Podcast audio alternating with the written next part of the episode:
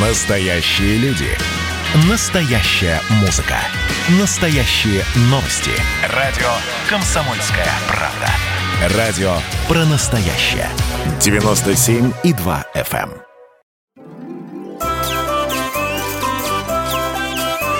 Кому на Руси хвалиться хорошо? История политического пиара с 9 века. Оказывается, Ярослав Мудрый был не таким уж мудрым, а святой Владимир был любителем гаремов и обладателем десятков незаконно рожденных детей. Юрий Долгорукий всего один раз попал в летопись и обеспечил бессмертие своего имени. А есть такие правители, чья единственная ошибка привела к полнейшему забвению. Как зарождался политический пиар на Руси? Слушайте совместный проект Владимира Мединского и радио «Комсомольская правда».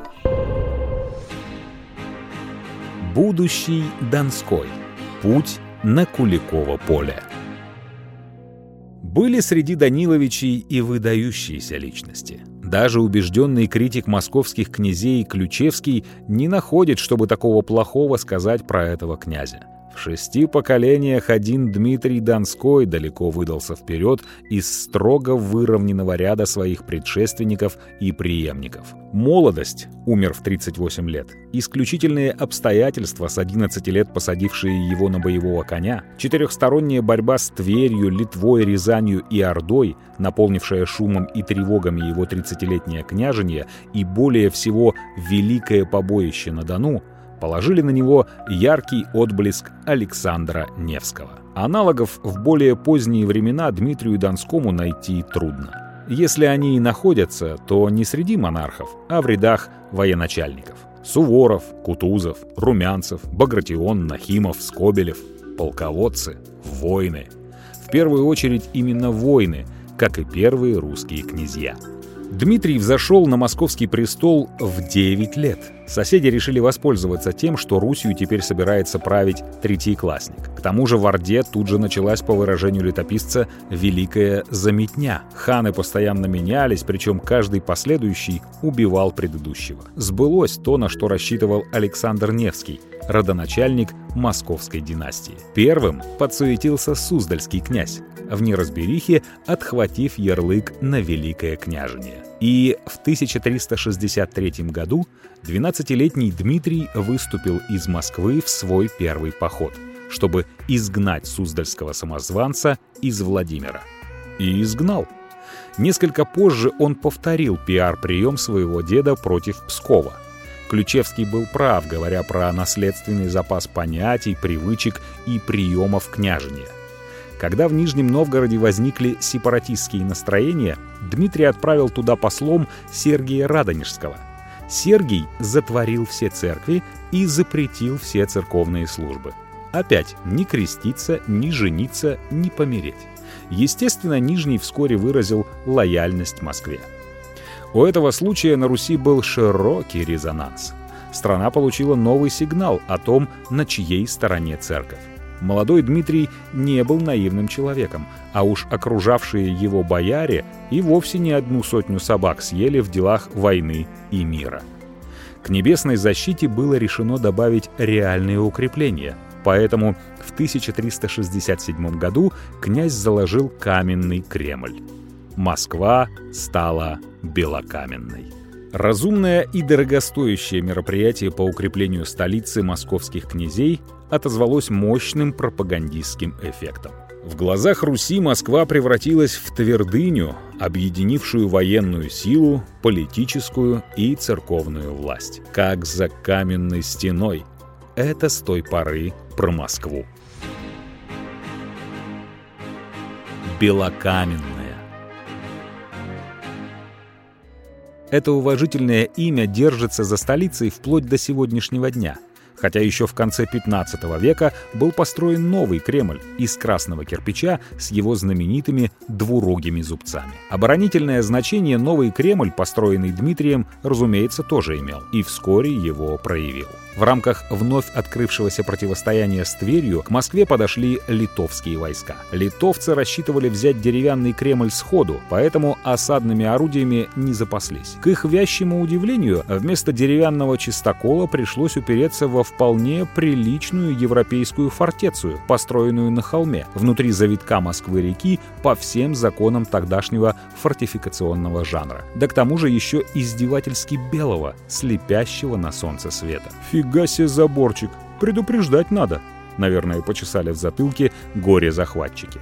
Простояв под новыми каменными стенами три дня, да поразоряв посады, больше они ничего сделать не смогли и понуро убрались во свояси. Между тем в Орде после кровавой чехарды вроде бы утвердился новый правитель Мамай, и очередной Тверской Михаил сумел выпросить у него ярлык на Великое княжение. На всякий случай тот отправил его назад на Русь с военным отрядом некоего ордынского вельможи. Дмитрий, узнав эту новость, ах, как хочется написать историка приключений приключенческий роман о работе разведки и контрразведки в период Ордынского ига, но, ясное дело, никогда не найдется на это времени, взял клятву с горожан на великое княжение Михаила не пускать, а от татар отбиваться. Сам он встал с московским войском под Переяславлем. Татарский посол отправил гонцов к Дмитрию с приказанием явиться к ярлыку, к присяге. В ответ он получил «К ярлыку не еду, Михаила на княжение Владимирское не пущу,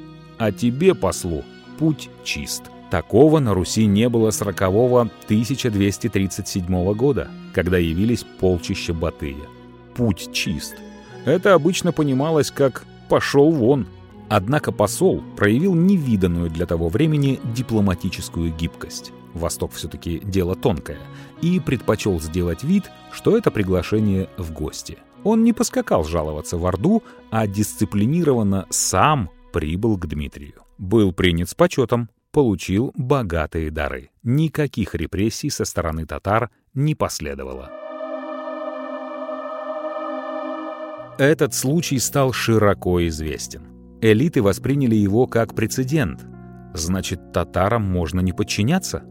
Народ повторял фразу «Тебе, татарин, путь чист». Значит, татар можно посылать куда подальше. Дальнейшее показало, что и те, и другие правильно истолковали месседж Дмитрия. И в наше время клонящимся к упадку империям опасно проявлять слабину на публике. Стоило американцам в 1991 году не завершить войну в Ираке, и в мусульманском мире возникло стойкое ощущение, что Америке можно уже и не бояться. Пришлось США воевать с Ираком еще раз, посерьезнее, и теперь доводить дело до упора, вплоть до казни Саддама Хусейна. Но даже после этого, как в одесском анекдоте, осадок остался. Или вот в Британии в 2006 году решили закрыть мечеть, одну из более чем тысячи лондонских мечетей. На следующий день десятки тысяч мусульман вышли на проезжую часть лондонских улиц и расстелили там молитвенные коврики. Всем видом показывали они, что из-за решения властей им стало негде молиться. И власти тут же пошли на попятную. Знающие люди уверяли, что не закрывать, не особенно открывать после этого мечеть было нельзя, потому что, поддавшись на шантаж, власти Британии сразу показали мусульманам, кто в доме хозяин. Даже пустить по улицам смолящимися полицейский спецназ и водометные машины с точки зрения чистой политики было бы негуманно, конечно но разумно. Потому что после силового решения проблемы мусульмане поняли бы, хозяин в Британии все же ее правительство. А так, могучее государство дало слабину, и из этого сделаны были соответствующие выводы. Пока что реалии романа Чудиновой «Мечеть Парижской Богоматери» вымысел, фантастика. Но это пока. А тогда, в русском XIV веке, события развивались стремительно. Мамай пошел на Рязань. Дмитрий Иванович кликнул сбор, и впервые со времен Батыя русское войско встало на пути татар на берегу Аки, закрывая путь на Москву. И хотя Рязань Мамай пожег, но перейти через реку и вступить в бой с основными силами русских он не решился. Он просто ушел, потеряв в стоянии на Оке престиж непобедимой татарской армии. Получалось, она вовсе и не непобедимая? В Нижнем схватили и изрубили Мамаева посла, Сарайку, Сарыака, полностью уничтожив и сопровождавший его татарский отряд тысячу. В случае с Тверской кобылой такой мятеж вызвал масштабную карательную экспедицию и опустошение Руси. Теперь все ограничилось адекватным разорением Нижегородчины. Мы вам, вы нам, как в открытой русской драке. Значит, можно. Был создан еще один прецедент. Потом состоялись еще две битвы с татарами. Одна на реке Пьяни, неудачная, другая на реке Воже, удачная. Может, и на пьяни сложилось бы по-другому, если бы не подвели разведка русская, да русская национальная привычка проводить время на природе за бутылкой. Особенности национальной рати. Такой кинолубок мог бы снять сегодня Александр Рогошкин. Доспехи свои поклали на телеги и в сумы, рогатины с улицы и копья не были приготовлены, иные не были еще насажены, также не были приготовлены щиты и шлемы, писал Соловьев. Было время в конце июля. Стояли сильные жары, и ратники разъезжали, спустивши платье с плеч, расстегнувши петли, растрепавшись точно в бане. Если случалось где найти пиво и мед, напивались до пьяна и хвастались, что один из них выедет на сто татар. Нападение оказалось неожиданным. Его последствия самыми печальными. Но на войне как на войне, а дальше было Куликово поле. Устный агит-плакат «Не болтай у телефона, болтун – находка для шпиона». Или просто «не болтай» или «болтун – находка для врага». Все это вариации одного сюжета на четырех советских пропагандистских плакатах. Схожее послание содержится и на английском плакате времен Второй мировой войны «Careless talk cost lives». Или вот еще один тоже английский Крыса в круглых очках подбирается к мешку с надписью «War Secrets». Слоган «Stir him with silence» — «Умори своим молчанием мерзкую тварь». Такие агит-плакаты в военное время украшают улицы городов. А в мирное время их репринты можно увидеть на рабочих местах в фирмах, которым есть что скрывать от конкурентов. Они украшают офисный мир в качестве лояльного корпоративного юмора. Пропагандистском обеспечении войны XIV века роль таких плакатов выполняли устные или записанные, но тоже предназначенные для устного распространения, рассказы, которые должны были донести до населения простые истины военного времени. Вот три примера таких рассказов. Устных агит-плакатов с общим посылом «Не хвастай». Такие случаи почему-то в летописях XIV столетия встречаются постоянно. Видимо, проблема была актуальной. Выдвинувшись тогда на пьяну, русские узнали, что татары еще далеко. «Кто может стать против нас?» — говорили они, и стали ездить без кольчуг и оружия в простом платье. А дальше смотри выше. Несколько раньше была другая битва с таким же зачином и с теми же последствиями. Некий князь Рязанский собрал большое войско и вышел навстречу московским полкам. По словам московского летописца, рязанцы говорили друг другу не берите с собой ни доспехов, ни щитов, ни коней, ни сабель, ни стрел. Берите только ремни до веревки, чем вязать боязливых и слабых москвичей. И были по законам жанра разбиты в пух и прах. На конец века приходится устный агит-плакат, в котором хвастовство погубило уже самих москвичей. Войско татарского хана Тахтамыша осадило белокаменный Кремль. Внутри добрые люди молились день и ночь а другие вытащили из погребов меды и начали пить. Хмель ободрил их, и они стали хвастаться. «Нечего нам бояться татар. Город у нас каменный, крепкий, ворота железные», — говорили они. «Татары долго не простоят под городом, потому что им будет двойной страх. Из города будут нас бояться, а с другой стороны княжеского войска. Скоро побегут в степь». Некоторые вышли на стены и начали всячески оскорблять татар. Те грозили им издали саблями. А потом изменники отворили ворота, и все жители были перебиты. «Не хвались, идучи на рать, а хвались, идучи с рати», было бы написано на самом популярном пропагандистском плакате 14 столетия. если бы в те времена существовало светское изобразительное искусство. Грубый солдатский юмор, прописные истины, героические образы. Вот, пожалуй, все направления, которые существуют в этом пропагандистском жанре. На середину XIV века приходится создание трагического и духоподъемного произведения «Повесть о разорении Рязани Батыем». Нам неизвестно, насколько широкое она имела хождение, но легендарный рязанский богатырь Евпатий Калаврат, прославленный в ней, стал героем народного эпоса. Евпатий приезжает из Чернигова в родную Рязань и видит страшное разорение. «И воскричал Евпатий в горести души своей, распаляясь в сердце своем, и собрал небольшую дружину, 1700 человек, и погнались во след безбожного царя, и едва нагнали его, и внезапно напали на станы Батыева, и начали сечь без милости, и смешались все полки татарские, и стали татары точно пьяные или безумные, и бил их Евпатий так нещадно, что и мечи притуплялись, и брал он мечи татарские, и сек ими. Причудилось татарам, что мертвые восстали. Евпатий же, насквозь проезжая сильные полки татарские, бил их нещадно. Потом Батый допрашивал раненых, попавших в плен. Кто такие? Те сказали, что из полка Евпатия Калаврата. И возбоялись татары, видя, какой Евпатий крепкий исполин, и навели на него множество пороков, осадных орудий, камнеметов, и стали бить по нему из бесчисленных пороков, и едва убили его. Концовка не безнадежна. Батый, Пораженный храбростью русского богатыря, которого смогли убить только из камнеметов, отдал его тело уцелевшим воинам из его отряда, а их самих отпустил. В реальности, конечно, никого бы хан не стал отпускать, всех бы порубил. Но тут, с одной стороны, действует традиция рыцарской средневековой литературы, а с другой — надо было вдохнуть перед грядущими битвами оптимизм. Пафос тот же самый, что у Константина Симонова в его знаменитом «Сколько раз увидишь его, столько раз его и убей».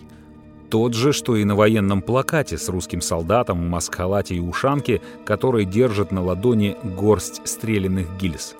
«Бей так, что не патрон, то немец». Против татар можно и нужно обнажить оружие и рубить, не думая о последствиях. Пример был очень своевременным. В поле пиар. Борьба Руси за независимость имела своего духовного лидера. Им стал святой отшельник Сергий Радонежский. Считается, что он мог предсказывать будущее. Мы знаем точно, он предсказал победу на Куликовом поле. Захватив много стран, татарские завоеватели ограждали от насилия и налогов всех духовных лиц. Язычники-шаманисты, они не видели особой разницы между религиями. Любой священник виделся им своего рода местным шаманом, лицом неприкосновенным. В эти времена в лесах за городком Радонежем Сергий построил новую церковь во имя Святой Троицы. Сейчас на этом месте великолепный архитектурный ансамбль Троицы Сергиевой Лавры. Ранее мы упоминали, как Сергий закрытием церквей вернул под длань Дмитрия, будущего Донского, Нижний Новгород. Но самую громкую славу принесло ему то, что Дмитрий, собираясь идти на Мамая, ездил к нему за благословением. Сергий предрек победу, назвал борьбу за свободу священной и благословил князя на брань. Об этом знали в войсках перед битвой. Об этом стало широко известно и ранее, когда надо было собирать коалицию для похода. Авторитет Сергия Радонежского на тот момент был колоссальным. И вот предсказание сбылось. Благословение подействовало, русские победили за 600 лет до Олимпиады 80. Для того, чтобы перед глазами русского войска постоянно было напоминание о его благословении, Сергий дал Дмитрию в помощь двух монахов – Пересвета и Ослябю. Или не давал. Вот что пишет Костомаров – Впоследствии сложилось предание, будто святой игумен благословил идти на брань двух иноков своей обители, бывших бояр Пересвета и Ослябю, и оба они пали в битве. Так как об этом событии нет известия ни в древнем житии Сергия, ни в старых летописных редакциях, то едва ли можно признать его исторически верным. Но оно, утвердясь в воображении потомков, имело важное нравственное влияние, возвышавшее в памяти потомков как Сергия, так и его монастырь. Действительно, в нашей памяти имя Пересвета утвердилось. Большая советская энциклопедия в его существовании не сомневается. Любой школьник-отличник сможет словами пересказать, как русский богатырь Пересвет сошелся с татарским богатырем перед началом битвы. Оба мгновенно погибли, пронзив копьями друг друга. Но наш остался в седле, что стало знаком. Враг будет разбит. Победа на Куликовом поле будет за нами.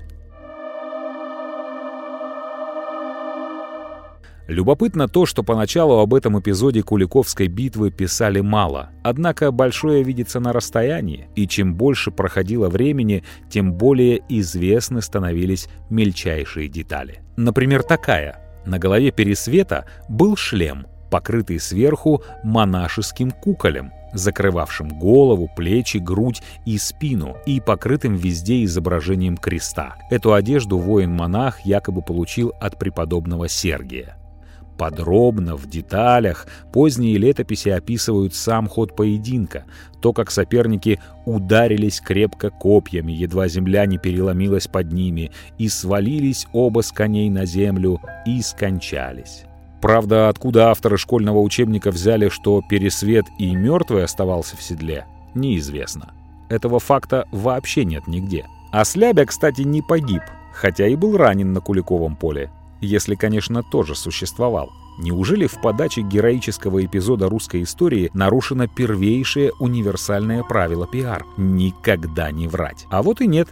Скорее, здесь задействована вторая часть этого правила — говорить ту правду, которая нужна.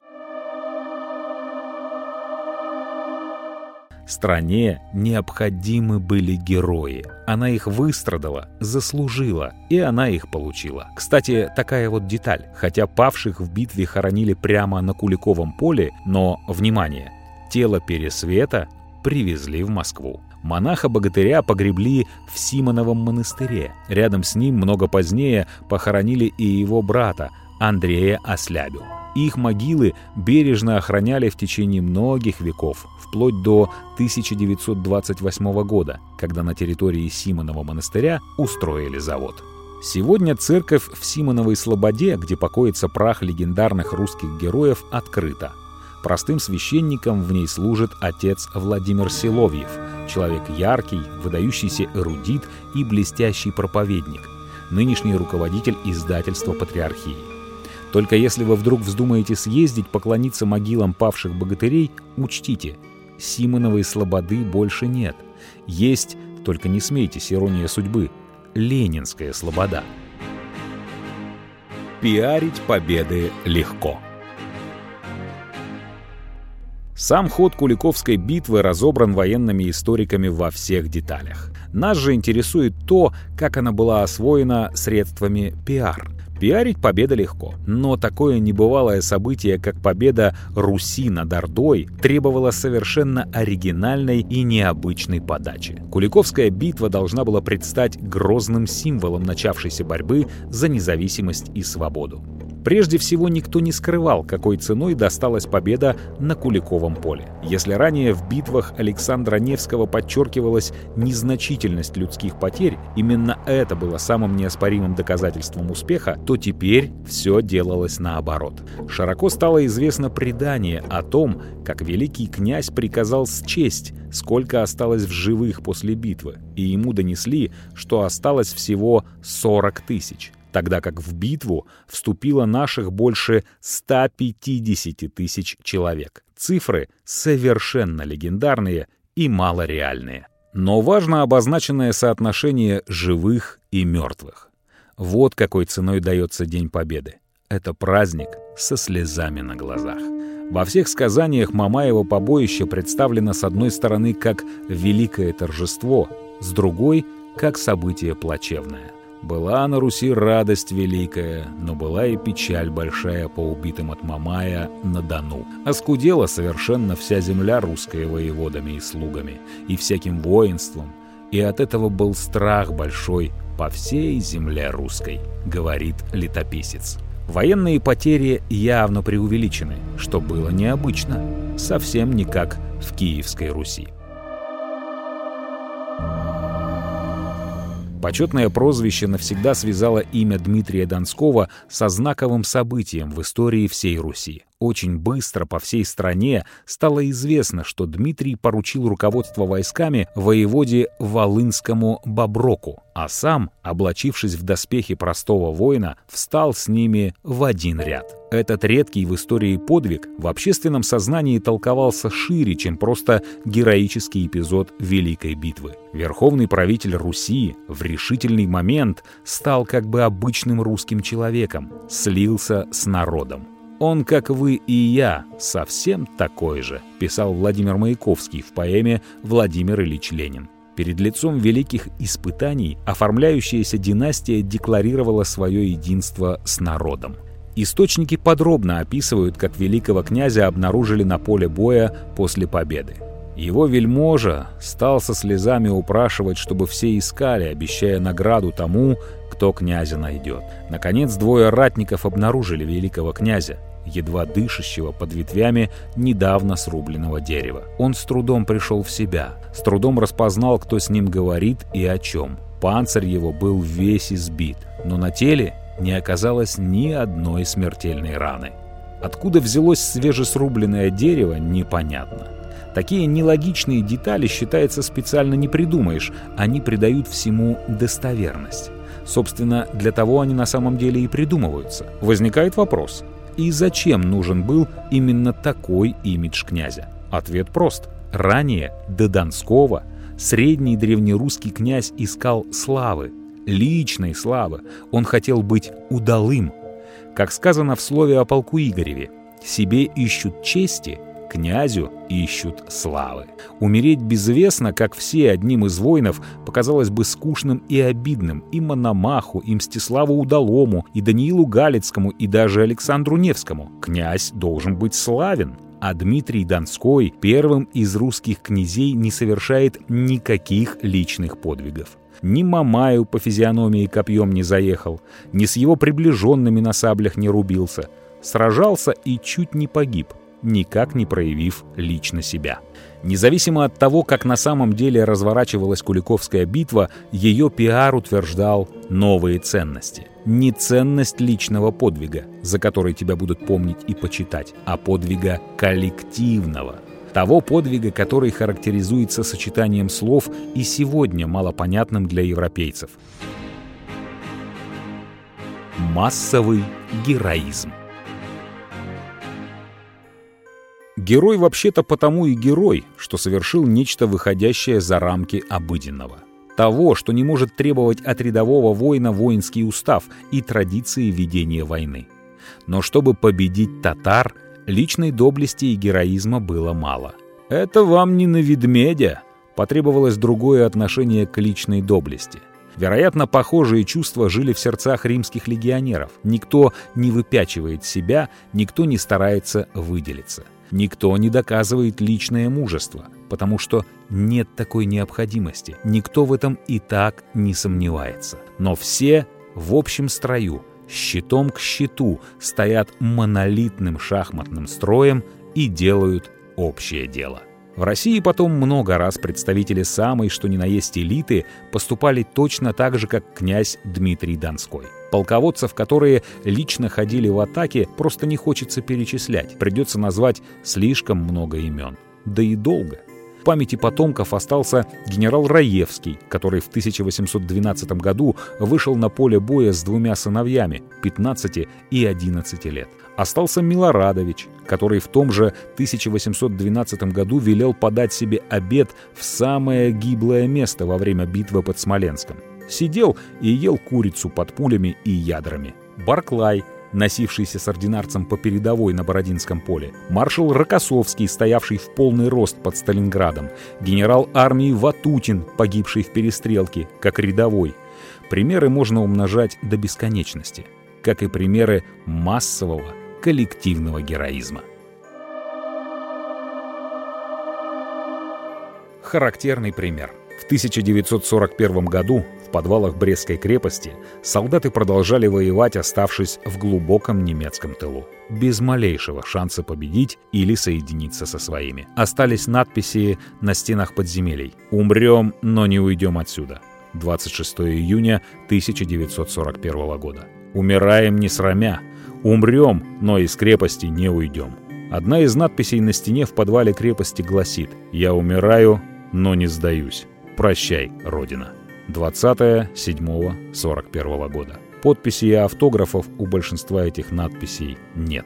А начало положено на Куликовом поле. Как мог рядовой воин бежать или сдаваться, если его великий князь сам бьется где-то рядом? Как боярин мог вылезти, нарушить строй? Как он мог хотеть личной славы, если князь сам во имя общего дела отказался от нее? Пост-пиар Дмитрия Донского Куликовская битва – переломное событие в отношениях Руси и Орды. Но и после нее Орда оставалась сильна. Через два года Тахтамыш взял Москву и перебил всех ее жителей. Вернувшись в опустошенное родовое гнездо, Дмитрий давал за погребение каждых 80 тел по рублю и издержал на это 300 рублей. Следовательно, погребено было 24 тысячи человек. Орда и позже не раз совершала набеги. Татары жгли Москву еще и при Иване Грозном. Даже Екатерина Великая слала поминки, отступные от разбоя, крымским ханам. Но уже никогда они не решались встречаться с русскими в чистом поле, в открытом бою. Уже после смерти Дмитрия Донского в 1395 году на Русь пришел непобедимый Тимур. Это имя переводится как «железо». Его также звали Хромым Тимуром, Тамерланом. К этих имен трепетали сердца по всей Азии. Жестокому продолжателю дела Чингисхана покорились Персия, Индия, Закавказье. Перед ним пали Ниц, Багдад и Дамаск. Русское войско мужественно и почти безнадежно ждало Тамерлана на Оке. Но свершилось чудо. Не вступая в бой, Тимур повернул назад. Сами русские скромно объяснили это не своей воинской славой, а заступничеством иконы Владимирской Богоматери. Во время приближения полчищ Тамерлана икона была перенесена из Владимира в Москву.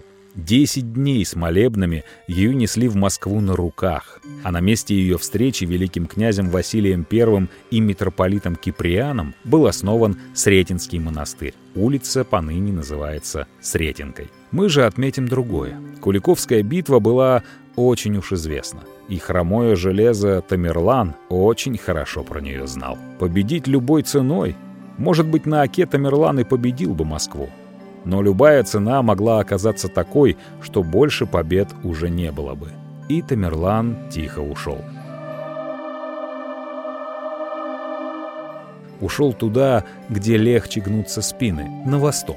Туда, где нет этих ненормальных русских, этих бояр-евпатиев, которых можно убить только осадными орудиями, этих странных великих князей, сражающихся в передней шеренге, как рядовые войны.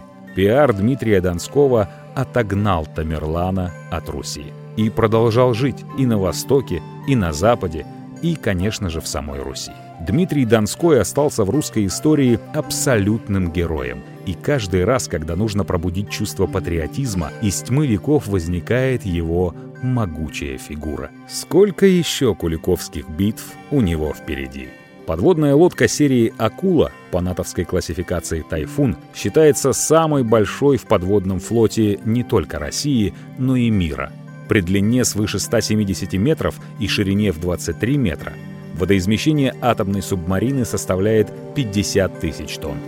Шесть кораблей этой серии вошли в состав Северного флота. Имя первого из них — Дмитрий Донской. Пиар московского разлива.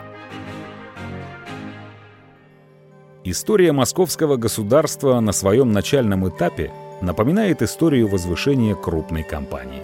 Руководили этой семейной фирмой тогда не наемные топ-менеджеры, а сами собственники. Они страдали за дело. По много лет подряд буквально ночевали на работе в Кремле. И каждый год становился еще одной ступенью роста этой удивительной компании. Одновременно вырабатывалась корпоративная философия. При этом пиар играл, как оно и бывает в крупнейших организациях, производящих нечто полезное – я не имею в виду Кока-Колу и Бигмаки, чисто служебную функцию. Нужно было только вовремя и правильно сообщить об очередных успехах. И правильно же подавать публике текущие неудачи. Нельзя сказать, чтобы пиар-службы компании «Московия» демонстрировали особенно творческий подход. Но дело свое они знали. Да, а что же производила компания «Московия»? Она производила власть. Производные от власти были территория, население и богатство. И от века к веку власти, а значит и всего остального, у этой компании становилось все больше и больше. Пройдет еще некоторое время, и фирме потребуется ребрендинг. Так появится корпорация «Россия».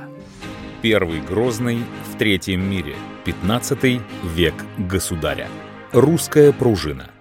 По каким-то загадочным причинам марксисты считали, что развитие истории идет по спирали. Утверждение более чем спорное. Но что касается 15 века на Руси, то это была даже не спираль, а пружина. За сто лет могучая пружина распрямилась и подбросила страну высоко вверх. Начиналось все скромно. В отличие от своего отца Дмитрия Донского, Василий I не участвовал ни в одном сражении. Проведя детские годы в татарском плену, он потом связал себя браком с литовской княжной. Пытался не платить Орде дань, просто потому, что денег нет. А единственный подвиг Василия I – удивительная, бескровная победа над самим Тамерланом. Василий вывел московское войско навстречу непобедимому Тамерлану и заставил того свернуть с пути на Москву. Впрочем, и это было приписано заступничеству иконы Владимирской Богоматери. Так что орден за заслуги перед Отечеством Василию дать вроде не за что, разве только в связи с юбилеем и то при выходе на пенсию. Но вслед за невнятным Василием I пришел Василий II Темный. Этот великий князь раскрылся, как ни странно, когда его ослепили.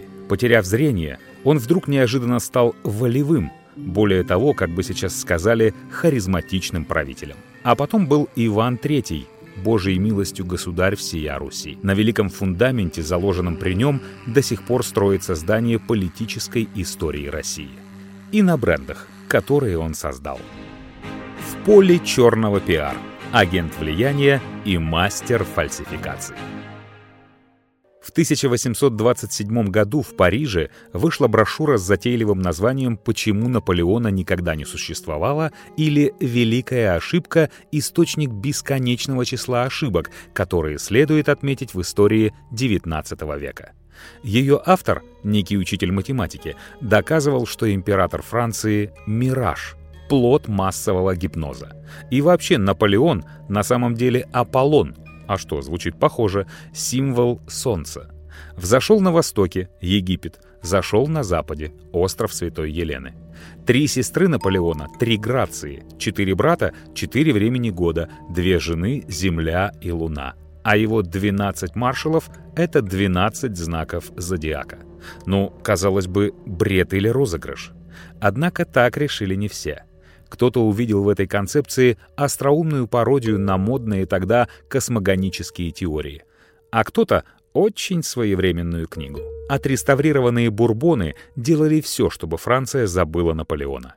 Книжка пришлась ко двору. Подумаешь, что тысячи участников наполеоновских походов живут и здравствуют. Стоит вплести в извилины эту дикую теорию, и само существование недавно почившего Бонапарта станет уже не столь очевидным. Получилась непотопляемая пиар-конструкция. Скажут, ну что за чушь? Можно ответить, это просто шутка, а у вас нет чувства юмора.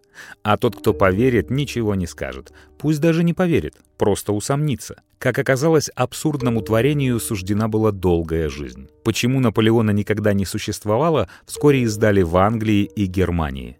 В 1912 году книга была переведена в России. Последнее известное нам французское издание относится к 1972 году. До сих пор «Conqua Napoleon на exist» приводится как классический пример исторической фальсификации. Еще один мастер препарирования истории, вышедший из учителей математики, всем нам известен — Фоменко. Но лучше бы он учился не у французов, а у своих отечественных фальсификаторов. Они работали тоньше, да и значительно на 400 лет раньше — Первая страница русской пиар-истории 15-го столетия оказалась классически черной. Трудно поверить, но ревизии подверглось главное событие XIV века — Куликовская битва, причем дважды. Первый московский летописный свод общерусского значения, свод 1408 года, конечно, содержал сведения о победе русских на Куликовом поле, но она была представлена как заурядное сражение, каких происходило множество. Куликовская битва была описана так. Брань крепка зело, и сеча зла. Ход сражения 1380 года передан предельно кратко, зато подробно рассказано о потерях. И все. Процесс летописания находился под жестким административным контролем тогдашнего московского митрополита Киприана. Он ориентировался на Византию. Дмитрий Донской его не любил, а потому у Киприана были поводы на него обижаться. В результате, согласно установкам митрополита,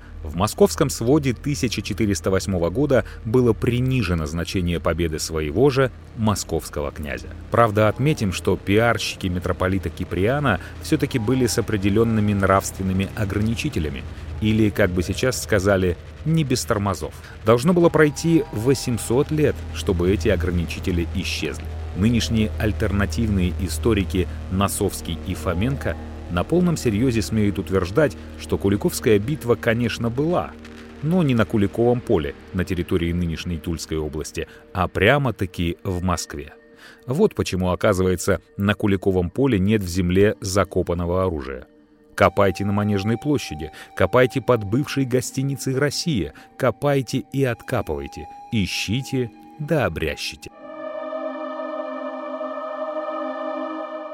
А вот разорение Москвы татарским ханом Тахтамышем, которое приключилось двумя годами позже, расписано было во всех подробностях. Что ж, прием по управлению общественным мнением известный. Значение основного события можно затушевать, сконцентрировав внимание на событии второстепенном. При этом в своде подчеркивается, что князь Дмитрий Донской бросил Москву на произвол судьбы и уехал в Кострому.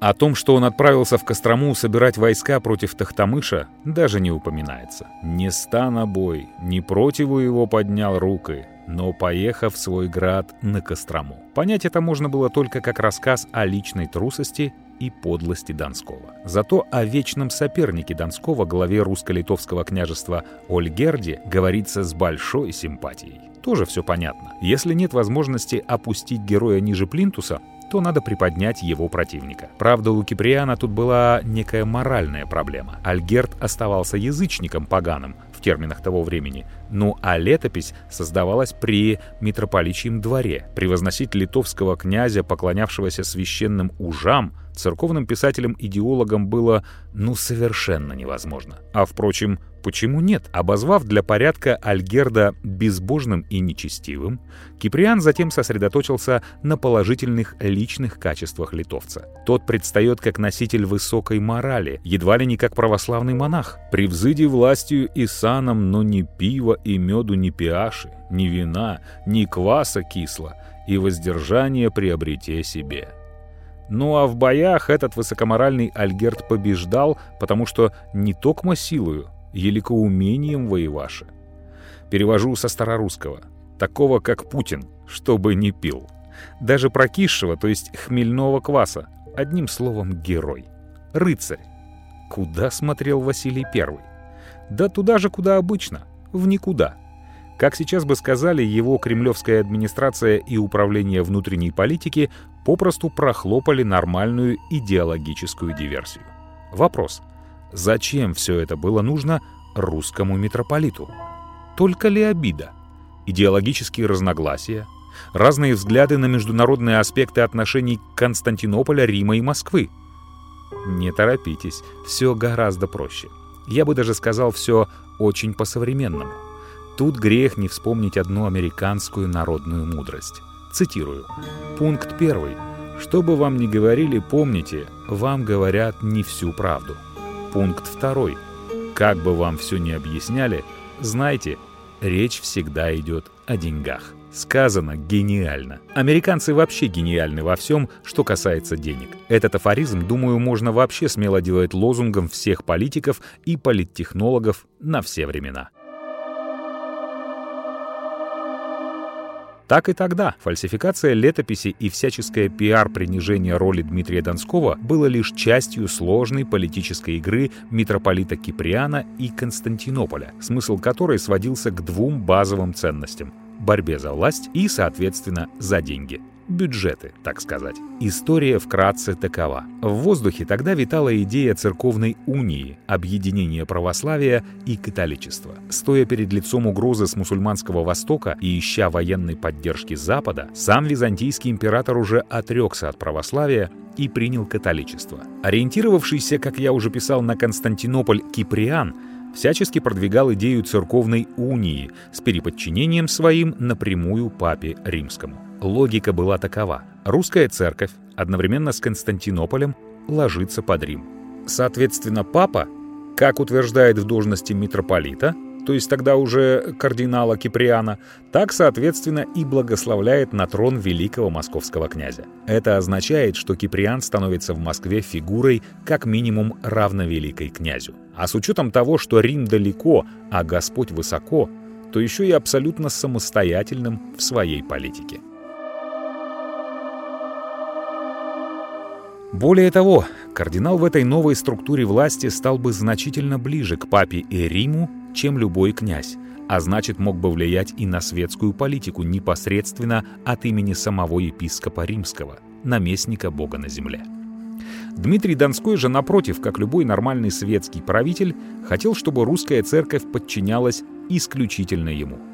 Авторитет Донского держался на Куликовской битве. Теперь ее значения стали принижать. Агент влияния в сане митрополита, переживший своего оппонента в ранге великого князя, осуществлял подготовительные пиар-мероприятия. Потихоньку готовил общественное мнение к унии. Подпиаривал, так сказать, униатов. Так вот, одной из примет такой подготовки и стал московский летописный СВО 1408 года. Вообще говоря, даже удивительно, какое значение в те давние времена имело письменное слово. Неужели действительно не вырубишь топором. Итак, 15 век начался с черного пиар. С политики дискредитации ключевого события в противостоянии с Ордой. Вы не поверите, но этим же он и закончился. Правда, событие было другое — стояние на Угре. И пиар-эффект получился тоже другой, гораздо более мощный. Жертвой ревизии пал государь всея Руси Иван III, который и поныне остается самым недооцененным русским монархом. Но мы сильно забежали вперед.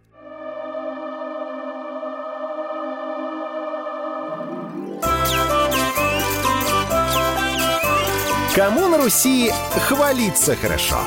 История политического пиара с 9 века.